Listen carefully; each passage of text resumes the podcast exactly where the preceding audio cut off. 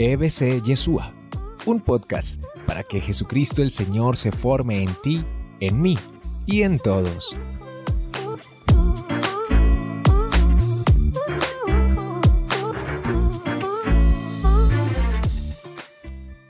Bueno, mis hermanos, de verdad, acuérdense, la palabra es palabra que promete, ¿sí? Y si hay alguien que cumple sus promesas, ¿quién es? Dios, ¿sí? Vos capaz que me mentís, yo puedo mentirte, vos no cumplís tus promesas, yo tampoco. Pero si hay alguien aquí en medio de nosotros que cumple sus promesas, ese es Dios. Si en este día quiere cumplir sus promesas en nosotros. ¿Quién quiere las promesas de Dios? Levante la mano. ¿Seguro? Muy bien. Yo también. ¿Cuántas promesas había en la Biblia? A ver quién se acuerda. Muchas, muy bien. Muchas. Por ejemplo, muchas. 25 mil promesas hay en la Biblia. ¿Cuántas? ¿Y para quién? No, para mí. Para mí. Si vos no la querés, problema tuyo. Yo sí la quiero, ¿verdad? Como dicen eh, por allí. Es verdad, para mí. Y espero que en este día quieras. Y a mí hay tres promesas que me encantan de la Biblia. Que son así. Pide y se te dará. Busca y... Con... Eh, toca y... Me cambiaron la versión porque en Argentina se pide y se te dará. Busca y encontrará. Llama y se te abrirá. ¿Sí? Y es así. Y no dijo que pide y puede ser que pueda darte en algún momento de tu vida. No. Pide y te daré. Busca y encontrarás. Llama y se te abrirá. Así que mi hermano, en este día nos toca a vos y a mí pedir, buscar y llamar, convencidos de un Dios que está con nosotros y quiere realmente darnos en abundancia. Hoy un retiro de perdón. ¿Quién necesita perdonar? Estamos todos enfermos, ¿verdad? Todos, todos. Y mientras estemos en este mundo, seguiremos qué? Enfermos. Porque hay algo que nos enferma de verdad y lo que nos enferma de verdad es el pecado. ¿O no? Claro que sí. Levante la mano los pecadores, la mano derecha. Hay algunos aquí. Y los recontra pecadores, levante la otra mano también. Ajá, hay un montón. Decirle al de al lado, acordate que sos un recontra pecadores. Decirle, vamos. Acordate que sos una recontra pecadores. Pobre Sandrina, con la cara de buena que tiene, le digo, acordate que sos una recontra pecadora. Pero bueno, esa es nuestra realidad.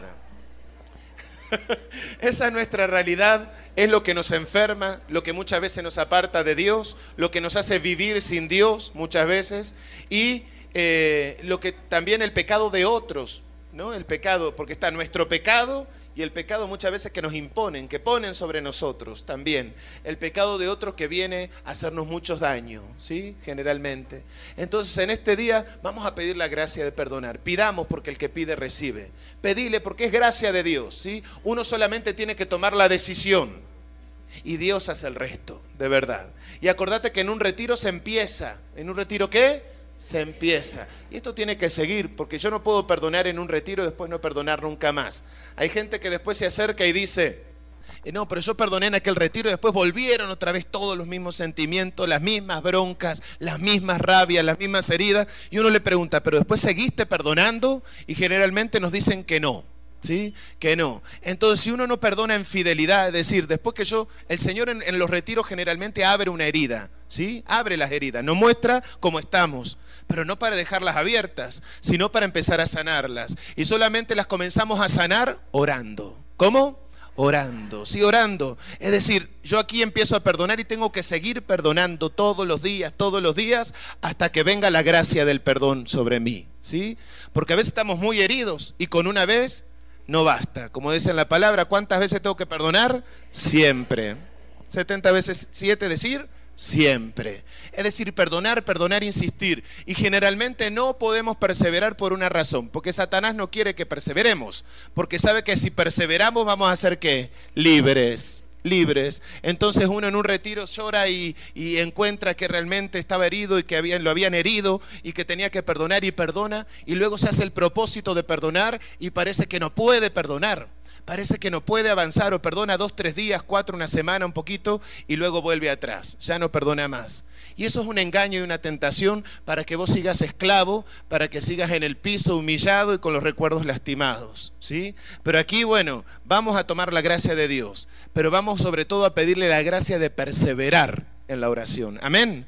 Perseverar en la oración, porque solamente perseverando seremos victoriosos. ¿Sí? Solamente cómo? Perseverando seremos victoriosos.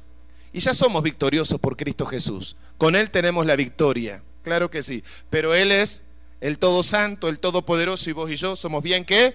Pecadores. ¿Y algunos recontra qué? Pecadores. ¿Como quién? Como el que está al lado, por ejemplo. Decía así, como el que está al lado. Porque igual Él te va a señalar a vos y vos a Él, así que los dos van a estar igualitos. Bueno, mi hermano, vamos a buscar la palabra el Salmo 121. Qué lindo volver a vernos, de verdad. Para mí es una alegría estar acá en la escuela. ¿sí? Yo, para los que no me conocen, yo estuve aquí en el 2007 viviendo. ¿sí? Cuando llegué estaba solamente, por eso cuando entré me quedé sorprendido. Cuando llegué en el 2007 estaba solamente allá en la piecita donde está aquella gente, donde está la pizarra blanca. Y incluso donde vendían la cantina, no, ¿cómo dicen acá? La, la cafetería Cierto que acá no hay cantina. Disculpen. Nosotros a la cafetería le decimos cantina, por eso. Entonces estaba ahí también. Era todo chiquitito, todo el mundo estaba ahí metido y después, cuando, cuando volví, después eh, ya estaba un poquito más grande. Ahora en el 2010 estuve la última vez y ahora cuando vuelvo está todo esto. De verdad que gloria a Dios, ¿no? Y esto recién empieza. Imagínate lo que será. Amén. Bueno, ¿buscaron? ¿Encontraron? y vamos a leerlo. Dice así, todos lo conocen seguramente, y el que no lo conoce se lo presentamos. Escuchamos la palabra de Dios. Señor, te pedimos que tu palabra en este momento venga a nuestros corazones, tocar nuestros corazones, venga a sanarnos, a limpiarnos y a hacer su obra. Al contemplar las montañas me pregunto, ¿de dónde vendrá mi ayuda? Mi ayuda vendrá del Señor creador del cielo y de la tierra. Nunca permitirá que resbales, nunca se dormirá el que te cuida. No, Él nunca duerme, nunca duerme el que cuida de Israel. El Señor es quien te cuida, el Señor es quien te protege, quien está junto a ti para ayudarte. El sol no te hará daño de día, ni la luna de noche. El Señor te protege de todo peligro, Él protege tu vida. El Señor te protege en todos tus caminos, ahora y siempre. Palabra de Dios. Te protege ahora y siempre. Y siempre. Este es un salmo maravilloso. No sé, en mi vida este salmo ha tenido demasiado que ver. La última vez que vine aquí, yo estuve unos días y después me fui a Venezuela a predicar también 15 días. Y cuando me fui desde Medellín, yo no sé si lo conté esto, pero bueno, cuando me iba desde Medellín para Venezuela, ¿no? el, día anterior me habían invitado a comer y me había comí bacalao. ¿Sí? Acá se come bacalao, ¿verdad? Me comí tres platos, es decir, quedé, quedé mal, mal, mal. Estaba riquísimo, pero me comí tanto que quedé mal. Y al otro día me desperté mal, ¿verdad? Tenía que, tenía que irme tempranito a tomar el vuelo acá al aeropuerto de acá abajo, ¿no? Eh, de, ¿Cómo se llama? Olaya, ¿no? El de acá abajo. Entonces cuando me iba, eh, bueno, me sentía muy mal. Bueno, me llevó al giro, bueno, me sentía súper mal. Y, y cuando empezó, bueno, arrancó el avión y vieron que los aviones cuanto más chicos, más se mueven, ¿no? Entonces yo no tengo miedo a volar ni nada por el estilo, pero bueno, íbamos volando y de repente llegamos a Cúcuta y, y como que volaba alrededor el avión, pero no aterrizaba. Entonces, bueno, volvió a irse y volvió a venir. Y seguíamos volando ahí, yo siempre voy ahí, entonces conozco el aeropuerto y sabíamos que ahí estaba. Y volvimos a irnos, y volvimos, y cinco minutos y nada, y diez minutos y nada, y quince minutos y nada, y ya empezamos. La gente no, todos empezamos a desesperarnos arriba del avión. Vieron que uno enseguida empieza a pensar lo que, lo peor, ¿verdad? Somos así, pensamos lo peor en el instante. Entonces, bueno, y, le preguntaban al azafato y el azafato no decía nada, ¿no? Y la mujer que tenía a mi lado le decía, pero dígame una cosa. Así le gritaba, ¿no? Al hombre. Y el hombre decía que no podía decir nada hasta que no dijera, ¿cómo es? El piloto, es decir, lo que estaba pasando. Entonces la gente, todo pobre, él era la cara visible, lo queríamos matar al azafato. Y todos empezamos a entrar en un pánico. Y vieron que el miedo es parte de nosotros, ¿sí o no? Pero el miedo es un sentimiento, dice la palabra, que no viene de Dios. En la primera carta de Juan, en el capítulo 4, nos dice eso, ¿sí? El miedo no viene de quién? Pero ¿cuántos miedos tenemos? De esto vamos a hablar más tarde. ¿Cuántos miedos? ¿Sí? ¿Hay algún miedoso aquí? Levante la mano, a ver. ¿Cuántos, verdad? Y el miedo generalmente bloquea, paraliza, anula, ¿sí? enferma. Entonces, bueno, yo estaba repleto de miedo en ese momento, ¿verdad? Estaba como todo el avión y parece que nos habíamos contagiado y todos teníamos miedo. Y en un momento, como a los 25 minutos, la piloto era una mujer.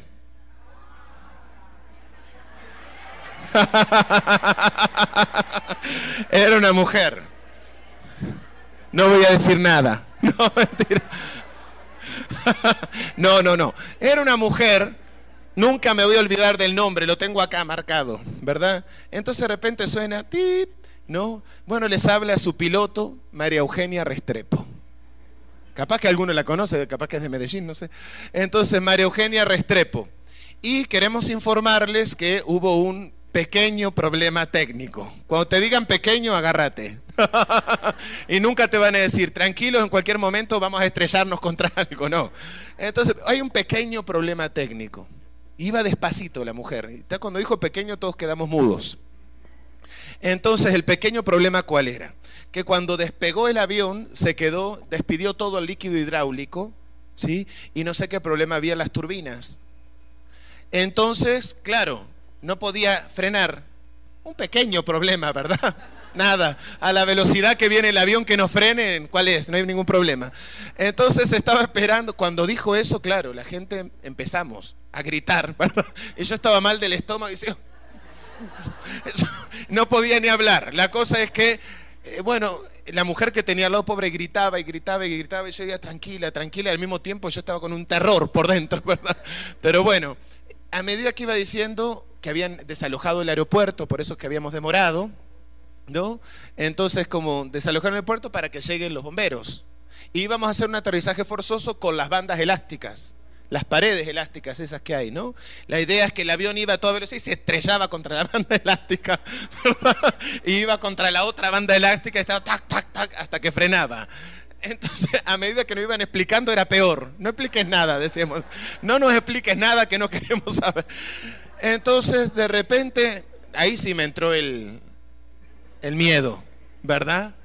Porque, claro, yo uno bomberos, banda elástica, vamos a estrellarnos en una pared contra la otra. Yo me imaginaba dibujitos animados, tenía en la cabeza, tac, tac, tac, y decía, bueno, pero tengan en cuenta las instrucciones porque el avión puede darse vuelta, puede incendiarse, no, no expliques nada, decíamos nosotros.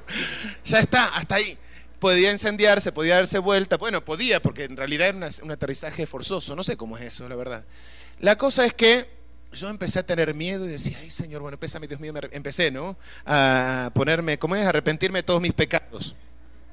Digo, bueno, si es hoy el día, capaz que hoy me llegó el día, ¿no? No sabíamos lo que podía pasar, porque cuando está desestabilizado un avión puede quizás tocar tierra y qué sé yo. Y uno piensa que lo peor, generalmente. Entonces, bueno, cuando eh, empezó, la mujer gritaba, la de al lado mío, y yo empecé a rezar, ¿no? Empecé a pedirle a Dios perdón, pero con miedo. ¿Sí? Empecé a rezar el Padre Nuestro, pero con miedo, ¿sí? El Ave María, pero con miedo. No soy Padre Nuestro que estás en el cielo. claro, ¿verdad? Como que con esa, ese terror adentro, ¿no? Es decir, yo sé que cuando me muera eh, voy a irme al cielo, pero que no sea ahora, por favor, ¿verdad? El tema que yo le pedía, y en un momento me di cuenta que estaba aterrorizado por dentro, ¿no? que estaba como anulado y bloqueado por el miedo. Entonces Dios me habla en ese momento porque fue Él que me habló en el interior y siento la voz de Dios que me dice, así, ¿y lo que predicás qué? Pero fue clarito la voz, ¿no? Pues yo predico mucho sobre la alabanza y el poder que tiene la alabanza, ¿verdad? Yo los mayores milagros que he visto son en los pueblos que alaban a Dios. Es así, ¿no? Porque Dios habita en dónde? En la alabanza de su pueblo. Levante la mano el pueblo de Dios. Entonces hay que alabar al Señor, ¿verdad? Abrir la boca, Abrí la boca, a ver. Verán que a veces abrimos la boca para decir cada cosa o no. Yo sé que acá ninguno, ¿verdad? Pero en otros lugares sí. A veces decimos cada cosa con nuestra boca y cuánto nos cuesta luego qué? Alabar a Dios. ¿Sí? Entonces siento clarito la voz de Dios que me dice, lo que predicas, ¿qué? y fue como que hizo un clic dentro de mí, ¿sí? Entonces digo, tenés razón, Señor. ¿No? Empecé a hablar con Dios y ahí empecé, pero a encomendarme a Dios, que es diferente, ¿verdad? Empecé a encomendarme y empecé a, porque alabar es recordar también lo que Él hizo. Y empecé a decirle, si vos abriste el mar rojo, ¿por qué no podés parar este avión? ¿Puede o no puede? Como ven, lo paró porque aquí estoy, ¿no? estoy vivo. Entonces, y si vos derribaste una muralla en Jericó, ¿sí? ¿por qué no podés parar este avión? Y si sacaste agua de una piedra en medio del desierto, ¿por qué no podés parar este avión? ¿sí? Y si, como es, eh, Moisés puso el palo sobre el agua salada y se convirtió en qué? En agua dulce, ¿por qué no puedes parar este avión? Y si sanaste a los enfermos, liberaste a los oprimidos, ¿por qué no puedes parar este avión? Y empecé a alabarlo con toda mi fuerza, pero en voz alta y audible. ¿No? Y empecé, Señor, te alabo, te bendigo. Y la mujer que tenía al lado hizo así, crack. Diciendo, el shock emocional lo volvió loco, ¿verdad? Entonces, Señor, te alabo, te bendigo porque estás en el avión. Te doy gracias, Señor, porque vos vivís en este lugar. Porque vos habitas en medio de la alabanza y yo te estoy alabando. Te alabo, te alabo. Y empecé a cantar la canción que dice eh, Gracias. Es una canción muy, muy vieja de la iglesia. No sé si acá en Colombia la cantan, que nosotros la cantamos mucho en, para aquellos lados.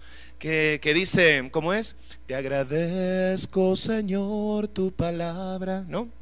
Te agradezco tu verbo de amor. Bueno, después dice Después dice gracias muchas veces, ¿no? Pero no me acuerdo el estribillo.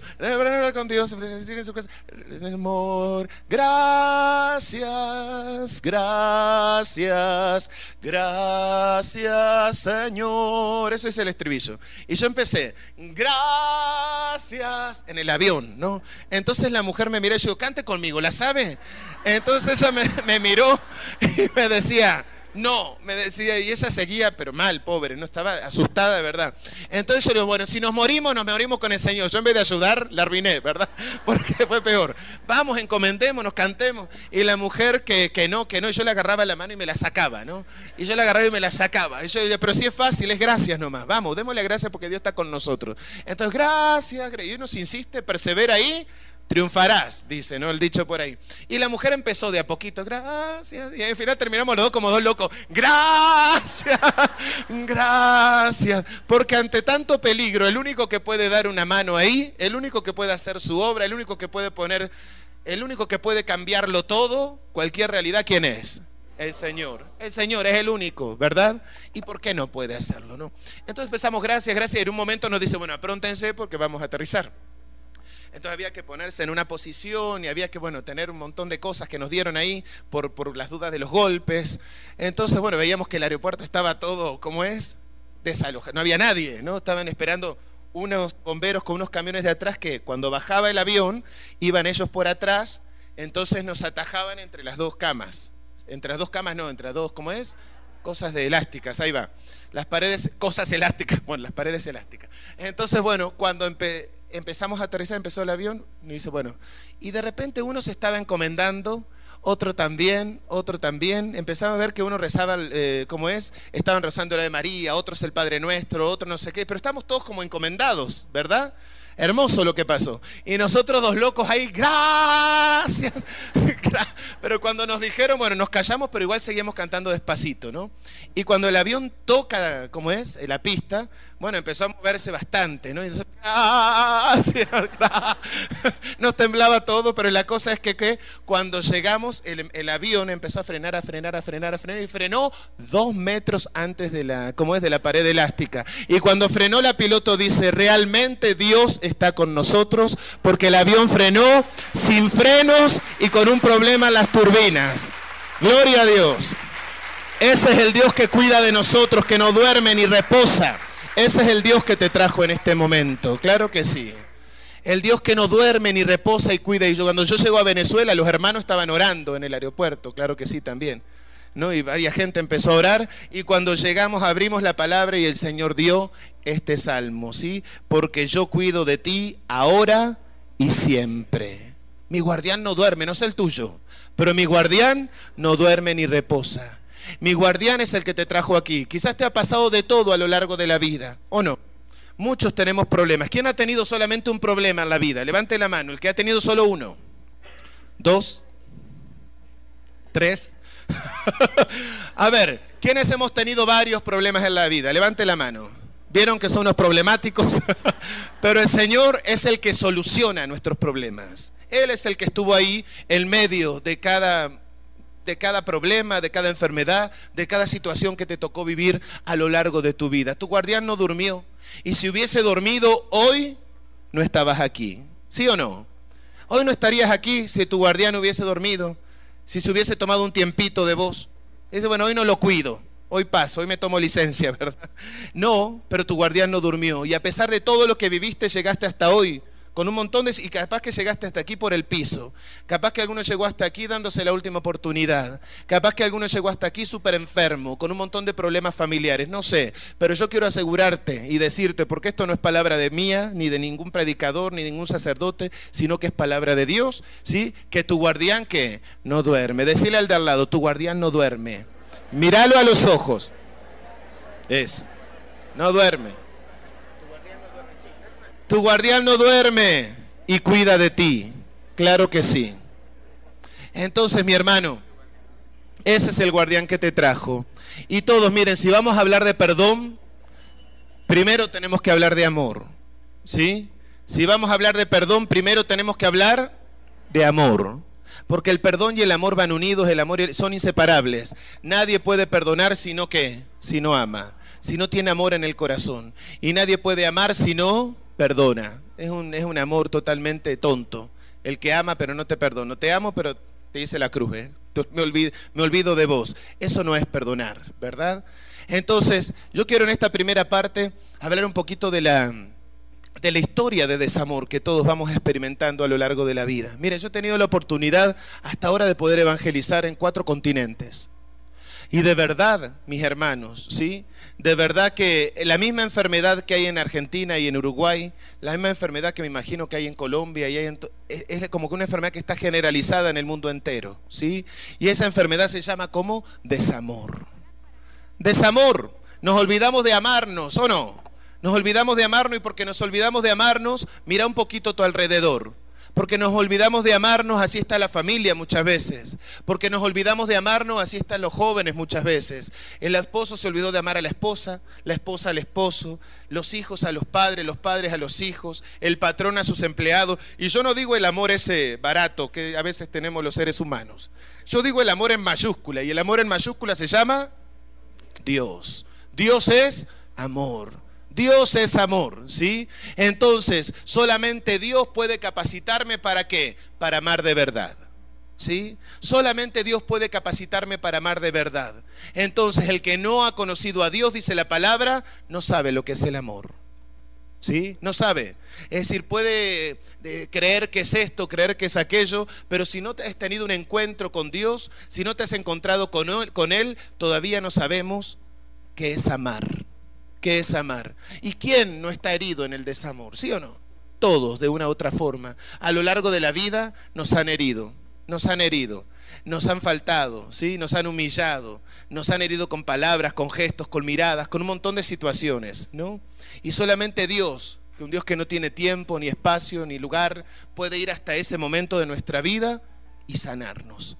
Porque hoy yo te veo a vos, pero detrás de vos hay una historia tremenda, ¿o no? Claro que sí.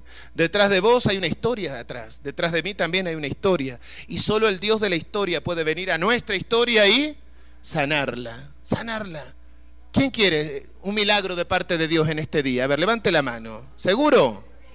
Claro que sí. Un milagro de amor. Un milagro de amor. Y porque este amor viene a sanar nuestro corazón, miren, los cuerpos se sanan. Nosotros estamos convencidos de. Iré compartiendo en este, en este día también algunos testimonios de lo que me ha tocado ver, porque nosotros no somos predicados. Yo no soy un predicador. ¿sí? Y siempre lo digo. Yo soy un testigo. Yo soy un evangelizador. Alguien que vio, alguien que escuchó y porque vi y escuché, eso cuento, ¿sí? Lo que hemos visto y oído, eso anunciamos. hay otros que tienen el don de enseñar, hay otros que tienen otros, pero nosotros somos evangelizadores, yo al menos, ¿sí? Soy un evangelizador.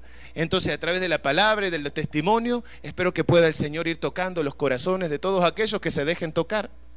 Porque como dice Apocalipsis 3:20, estoy a tu puerta y si me abres entraré. Y yo no predico para los, para los que no tienen hambre, ¿sí? Para los llenos no Los llenos, ahí tienen la puerta. ¿sí? Yo predico para los que tienen hambre y sed. Hambre y sed. Yo le digo al Señor, no me quites nunca el hambre y la sed. ¿Sí? Porque el día que me quites el hambre y la sed, el día que no tenga hambre ni sed de vos, es porque me acostumbré a seguirte. Es porque me acostumbré a ir a la misa porque me acostumbré a leer la palabra y porque me acostumbré. Y yo no quiero vivir una vida de cristiano acostumbrado.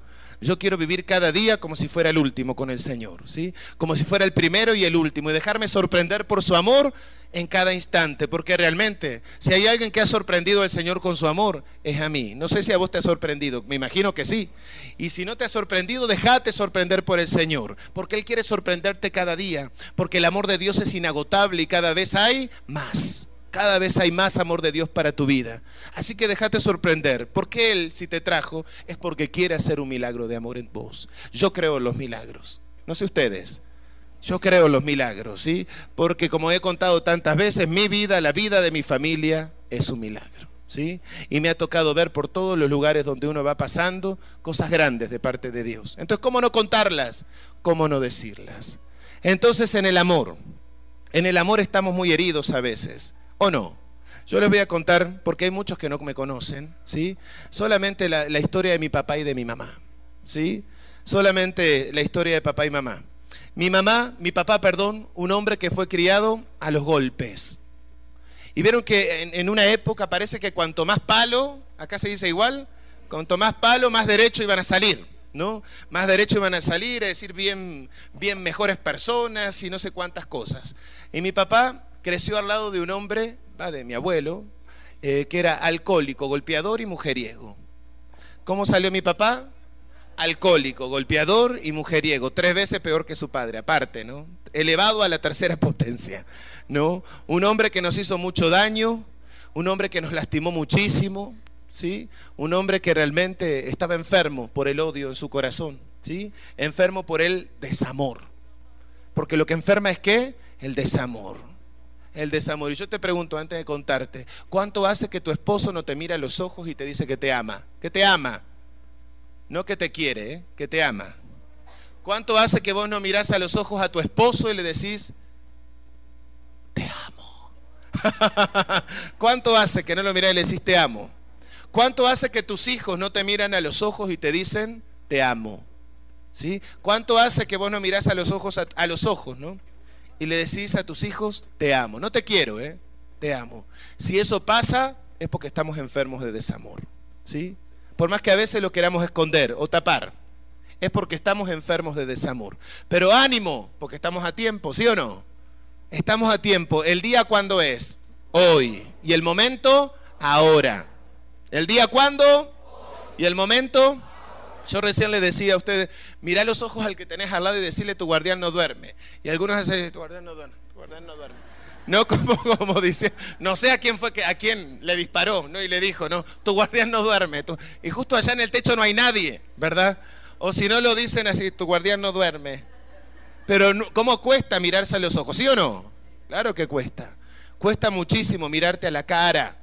Y eso es un signo claro de qué? De desamor de desamor.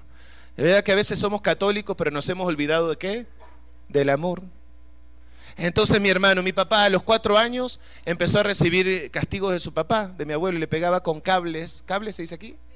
Con cables en las piernas. Y hasta dejarlo sangrando. ¿Sí? Con cuatro años y le decía, quiero ver sangre, coco, para que aprendas a portarte bien.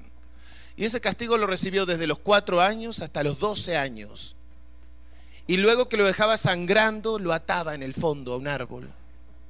Con las, con las piernas ensangrentadas, así lo ataba al fondo, ¿sí? Que tenía, lo ataba, dice papá, a la cintura y con, ¿no? con las manos a otra rama. Y ahí quedaba inamovible. A veces lo dejaba dos, tres, cuatro horas. Y si mi abuela lo defendía, atada y golpeada, terminaba igual que mi papá. Un hombre enfermo, ¿no? Un hombre duro mi abuelo. Entonces, de papás enfermos, hijos enfermos. De papás violentos, hijos violentos. De papás alcohólicos, hijos o que, o que todo lo contrario. Esa gente que es enferma, ¿verdad? Con el alcohol, que no puede ni ver a nadie que tome, ni puede ver ningún tipo de alcohol, que no, porque a todo le, como que eh, se van al otro extremo, quizás muchos. Yo tengo una prima que es así, mi padrino era alcohólico, ¿Sí? Y mi prima Mariana no toma alcohol, claro que no, pero ella huele el alcohol y es capaz de desmayarse. Porque está herida en esa área de su vida. ¿Se entiende lo que digo, verdad? Entonces mi papá, toda esa realidad viviendo, ¿no? Muchísimos años. Entonces yo les pregunto, ¿eso es amor? No. Seguramente mi abuelo pobre creció de la misma forma, lo trataron de la misma forma y le pasó lo mismo, ¿verdad? Y uno es, mi hermano, aunque te cueste reconocerlo, vos y yo somos lo que recibimos.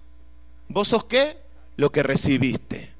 Vos, aunque quieras ponerte todas las máscaras habidas y por haber, aunque quieras esconderte detrás de una pantalla, de una sonrisa a veces, ¿verdad? ¿Cómo estás? Y muchas veces detrás de esa sonrisa estamos como hechos pedazos. ¿Sí? Detrás de esta sonrisa hay un montón de situaciones dentro de nosotros que no sabemos ni cómo vamos a salir. Detrás de la sonrisa hay un montón de heridas. Pero como este mundo nos enseña a qué? A mentir y nos enseña a disfrazar todo y a vivir de las apariencias, muchas veces nosotros también terminamos viviendo constantemente de qué? De las apariencias. Hay que mentir, hay que engañar a la gente. Me pongo la máscara de la alegría cuando salgo de casa, me pongo la máscara de la sonrisa, me pongo la máscara de que no, está todo bien, tu familia excelente. Y capaz que adentro, ¿verdad? Eh, tu familia está todo, es una bomba, que se tiró una bomba y está todo explotado. ¿O no nos pasa esto? ¿Verdad que sí? Y en un mundo donde siempre tenemos que estar bien, en un mundo donde siempre tenemos que estar súper, ¿verdad? Para los demás, ¿cómo cuesta decir la verdad? Y estoy mal. Entonces a veces digo, no voy a decir que estoy mal porque capaz que, bueno, este deprimido otra vez viene con la misma historia, ¿verdad? porque somos medios duros a veces los católicos, los cristianos. Y estoy mal, ayúdame a orar. Porque esa sería la respuesta. Y tus hijos en las drogas, pero sé que van a salir porque Dios está conmigo. ¿Querés ayudarme a orar? Y tu esposo se fue con otra, ¿sí? Se fue con otra, pero, pero yo sé que puede, puede llegar a volver con la ayuda de Dios. ¿Me ayudas a orar?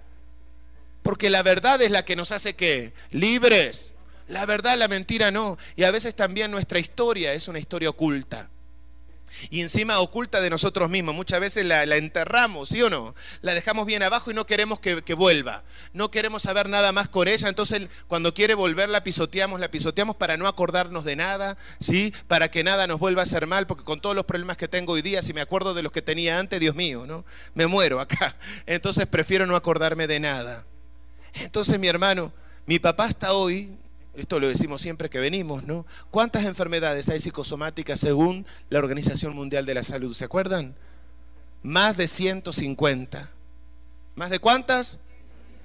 ¿Y qué es eso? Es a causa de nuestras propias historias, a causa de nuestras propias heridas, a causa de lo que hemos vivido. Por algún lado explota el odio, ¿sí o no?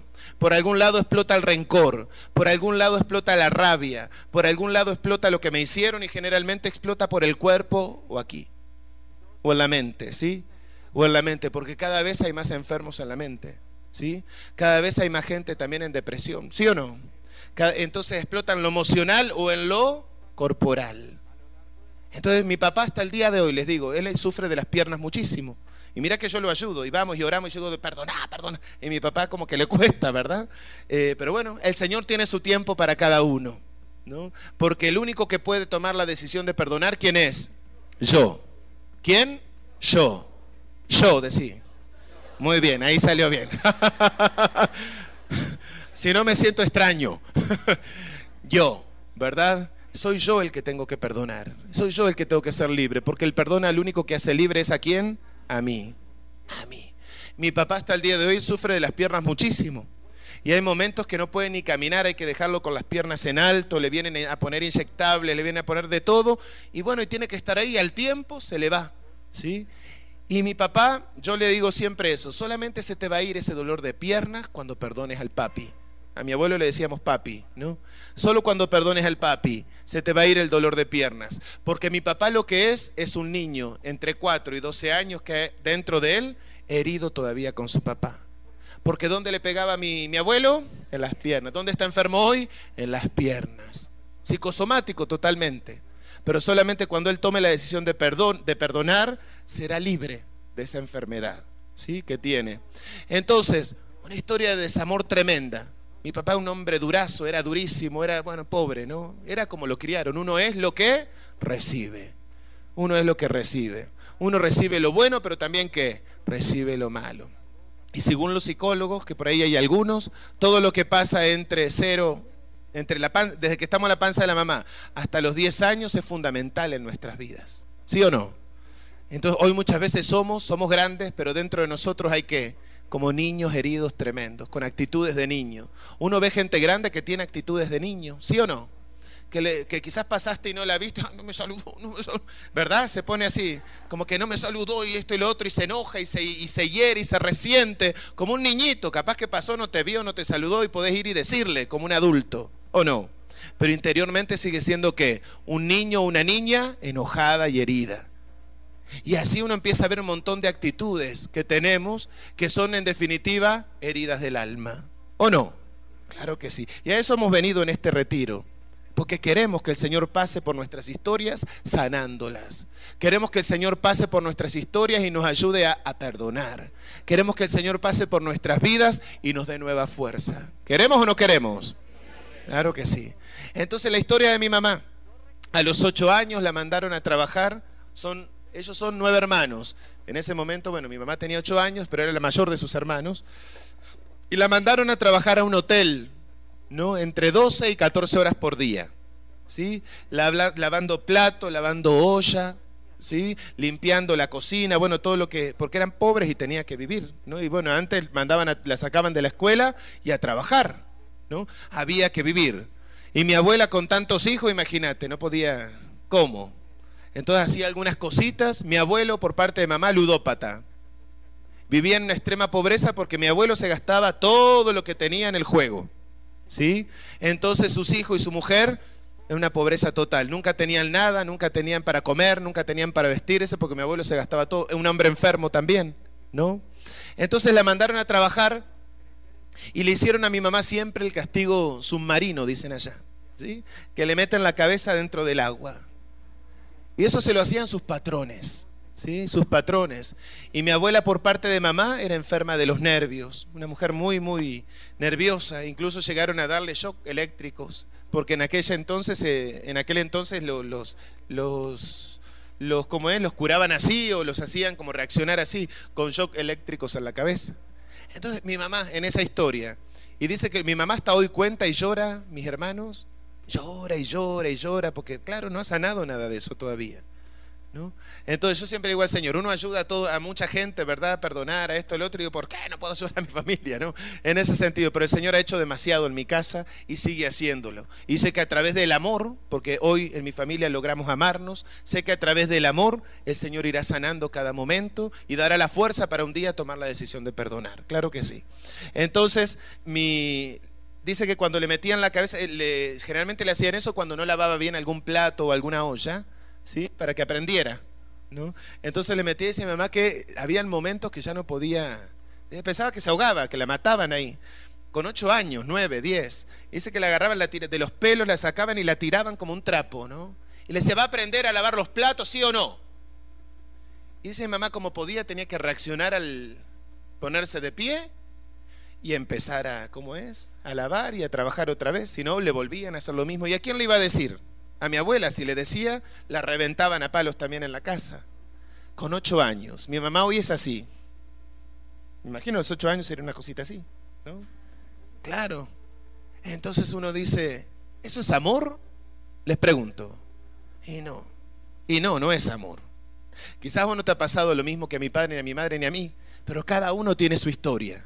Cada uno sabe de dónde viene sabe lo que pasó en la vida y solamente abriendo esa historia a Dios es que Dios puede entrar. Porque Dios nunca va a obligarnos a nada, a nada. Dios nos invita y en esa invitación yo tengo dos opciones.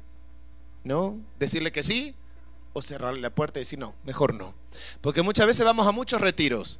¿eh? Consumimos retiro en abundancia, ¿verdad? Pero parece que siempre estamos igual, como que no logramos abrir el corazón. ¿Sí? Abrilo sin miedo. Déjalo que entre, ¿sí? Déjalo que entre y que él haga lo que quiera en tu vida en esta mañana. Si te trajo, algo te trajo. ¿O no?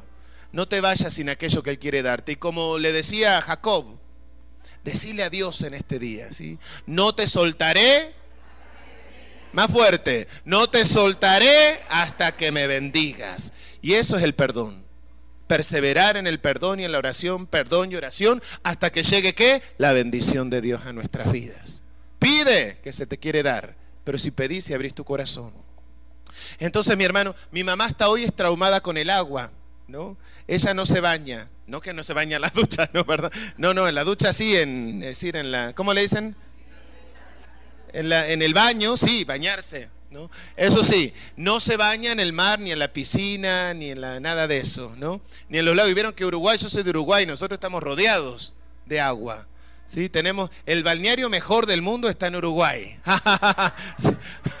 no, no, verdad, verdad, acá hay, hay mejores. Pero bueno, eh, nosotros estamos rodeados de playas de río, que son con olas y todo y no se ve la otra orilla. ¿Sí? Y después rodeado con el mar con el Atlántico que comienza, ¿no? Ahí. Entonces, eh, mi mamá, por ejemplo, va al agua, va a la playa y se moja los pies. Y se sienta en la orilla y se tira agua. Claro, se tira agua, porque si llega a sumergirse una vez la sacamos muerta casi, ¿no? Porque si el agua llega a, como es a hundirla, tiene una desesperación tan grande, tan grande, tan grande que parece que, no sé, que empieza a gritar y a gritar y a gritar y a desesperarse, ¿no? Porque en definitiva todavía es una nenita, ¿sí? Herida, una nenita maltratada. Entonces se juntó con mi papá.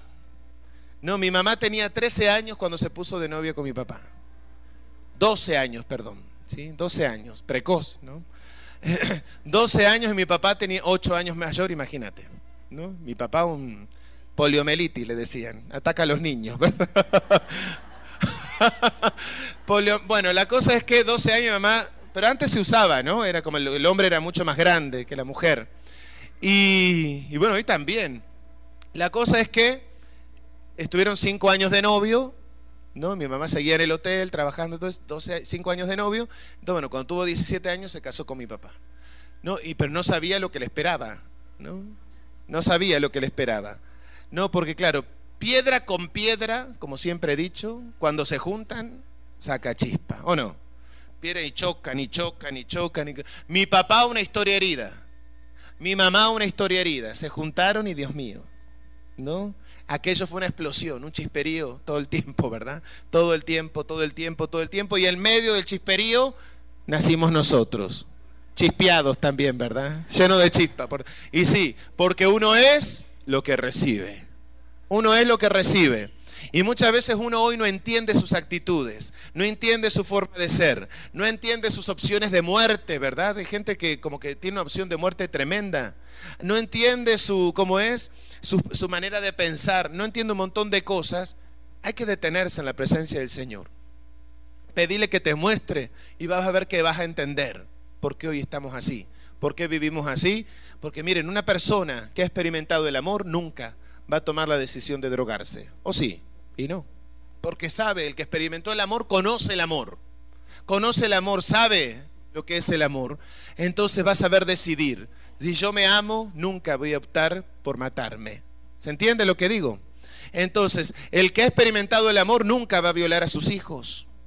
¿O no? Claro que no. El que ha experimentado el amor nunca va a ser un alcohólico. ¿Sí? Porque sabe que también es una forma de matarse.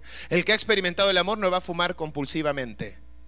¿Sí? Porque sabe que es una forma de matarse. El que ha experimentado el amor no va a ser un adúltero ni una adúltera. El que ha experimentado el amor sabe decidir en el amor. ¿Entiende lo que digo? En el amor. En el amor. Entonces, ¿cuánta falta nos hace el paso del amor de Dios por nosotros? No una vez, sino siempre. Siempre, siempre, siempre.